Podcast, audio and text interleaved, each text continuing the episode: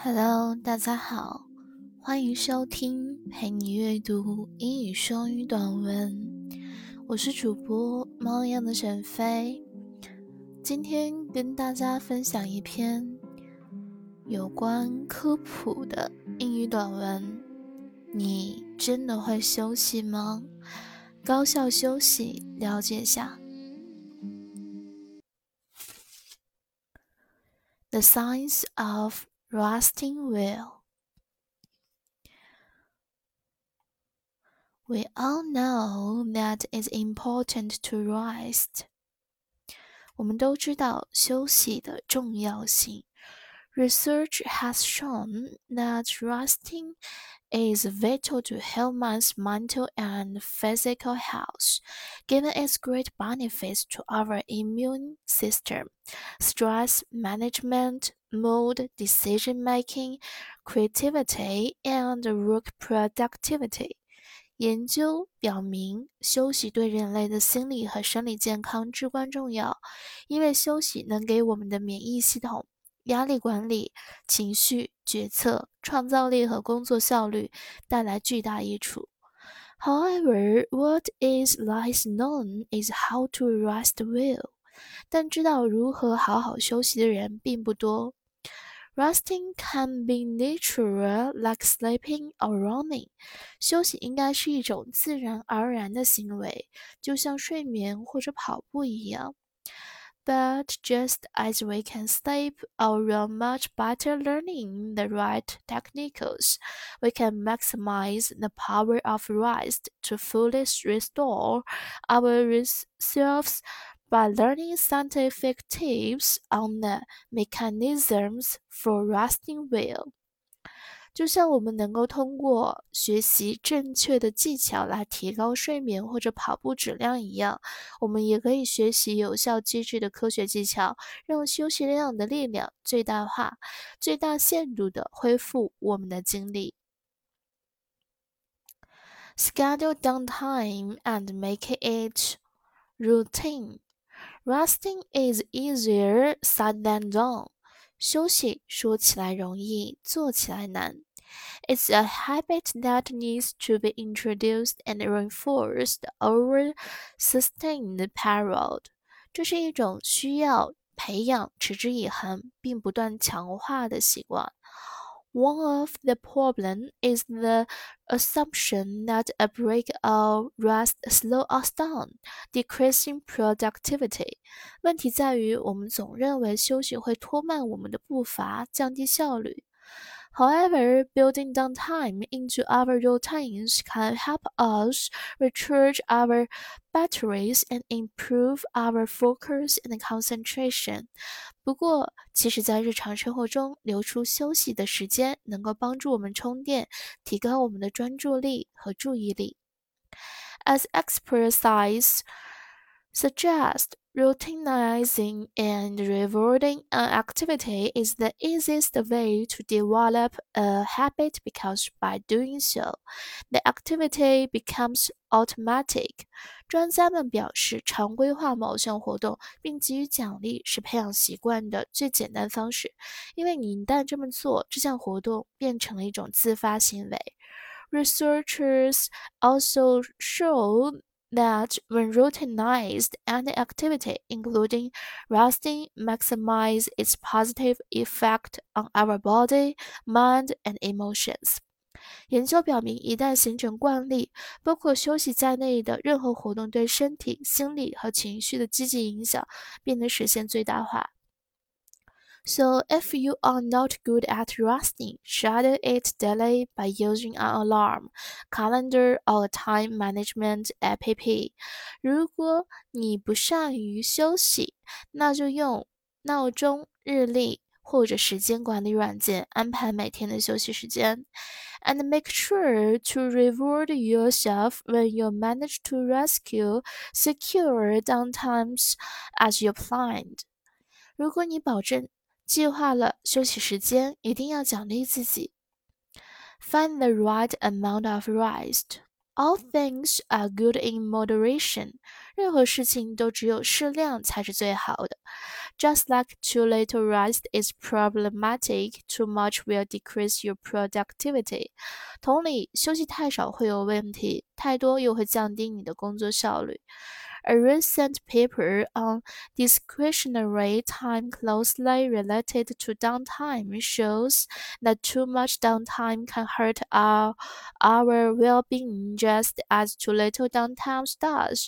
最近一篇关于可自由支配时间与休息密切相关的论文指出，休息太长会对你的状态造成负面影响，休息时间太短也是如此。 Another study suggests that too much discretionary time can trigger teenagers' bad habits, such as compulsive shopping. 另一项研究表明，可自由支配时间太多，导致青少年染上不良习惯，例如强迫性购物。How much time do we have to secure for for our daily downtime? 我们每天必须保证多长的休息时间呢 ？in line with research, a rule of thumb is about four, four hours rest a day. 与研究一致，我们的经验之谈是每天休息四个小时左右。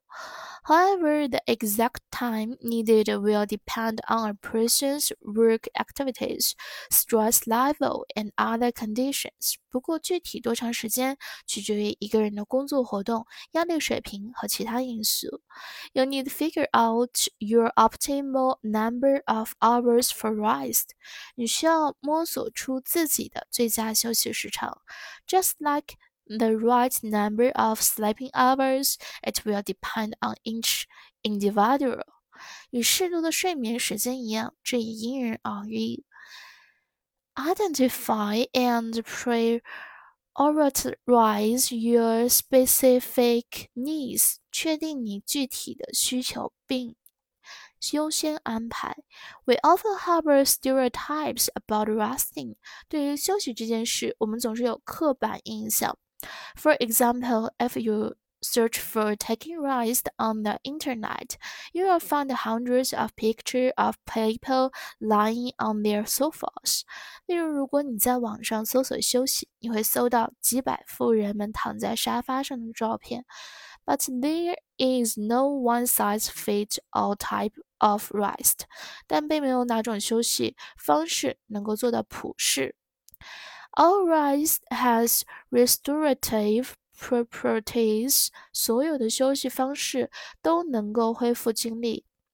According to research, depending on the specific needs of individual, rest can vary, including physical, emotional, mental, and social rest activities, among others.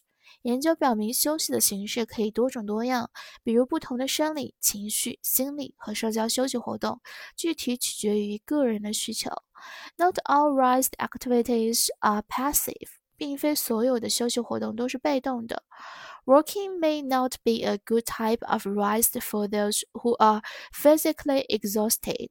对于体力透支的人，散步或许不是一种很好的休息方式。But working, particularly in nature, is a good way to restore one's emotional and mental energy. 但散步，尤其是在自然环境中散步，却能很好的恢复一个人的情绪和心理能量。Meeting friends cannot be a worst thing to do for those who need social rest, but it can be an effective rest strategy for those who feel recharged by social interactions. 对于社交上需要休息的人，出去见朋友可能是最差的休息方式；但对于那些通能通过社交互动充能的人，这却是一个有效的休息策略。 that's why resting will require deep self-knowledge。这也就是为什么要想休息好，就必须有深刻的自我认知。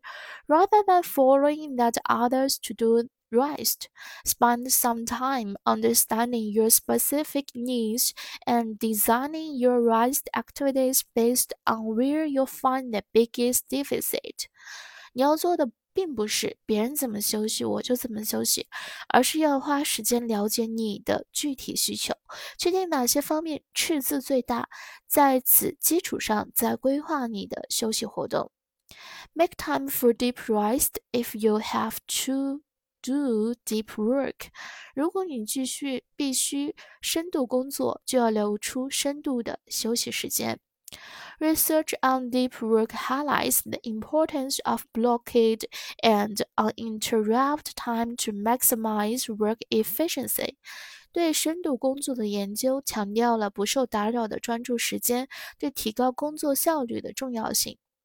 When people are occupied by multiple tasks, work efficiency suffers considerably and brains might be overloaded by attention residues, cognitions regarding tasks that persist in our minds. 当人们被多项任务缠身，就会严重影响工作效率。大脑会因注意力残留而疲惫不堪，因为相关任务的认知仍停留在大脑中。 Interrupt downtime is not effective and could create more burdens rather than recovery for the same person reason。由于出于同样的时间，如果休息被打断，你就无法有效休息，非但不会恢复精力，反而会带来更大负担。 We all have that experience of feeling drained after being constantly on our phones and emails while watching Netflix for fun, or spending hours trying to decide what to watch, only to fail in the end. 我们都有过这样的经历，在看网剧娱乐的同时，不断打电话和处理邮件，或者花了几个小时决定要看什么，最后却下不了结论。此时我们会感到精疲力竭。 Focus on one thing in your downtime, relaxing, refreshing, or recovering yourself through the specific rest activity you choose. 休息时间只关注一件事，那就是通过你选择的休息活动来放松身心、提振精神或者恢复精力。Don't skip vacation. 切勿放弃度度假。Daily downtime is not sufficient. We need regularly seasonal recharging time, not only for us, but for well-functioning and positive workplaces and societies. 每天安排休息时间是不够的，我们还需要每季安排充能时间。这不仅让我们从中受益，同时也能让职场和社会积极良性运转。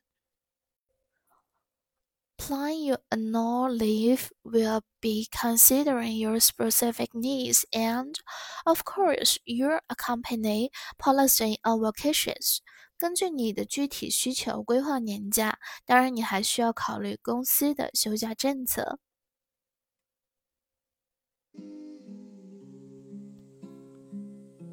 陌生词组：easier said than done。 说时容易，做时难。In moderation，适度的，有节制的。Rule of thumb，手工业方式，经验规则。Persist in，坚持坚决。For fun，闹着玩的。Try to，设法。陌生单词，natural，形容词，生来就有的。Recharge，动词。给电池充电，concentration 名词，全神贯注、专心专注 Routineize 动词，常规化；downtime 名词，停止运行时间；problematic 形容词，有问题的、有困难的；discretionary 形容词，自由决定的；stereotype。名词，固定模式，固有看法。restorative，恢复体力的、精神的，恢复健康。interaction，形容词，名词，相互交换，相互影响。deficit，可数名词，逆差、差额。uninterrupted。形容词不间断的，连续不断的。considerably 副词大幅度的、相当的。residue 可数名词残渣、遗留物。cognition 不可数名词认知的过程。regarding 介词关于、至于。drain 动词用尽、用完。recharge 动词给电池充电。今天的分享到这里就跟大家说再见了，感谢你的收听，我们下期再见。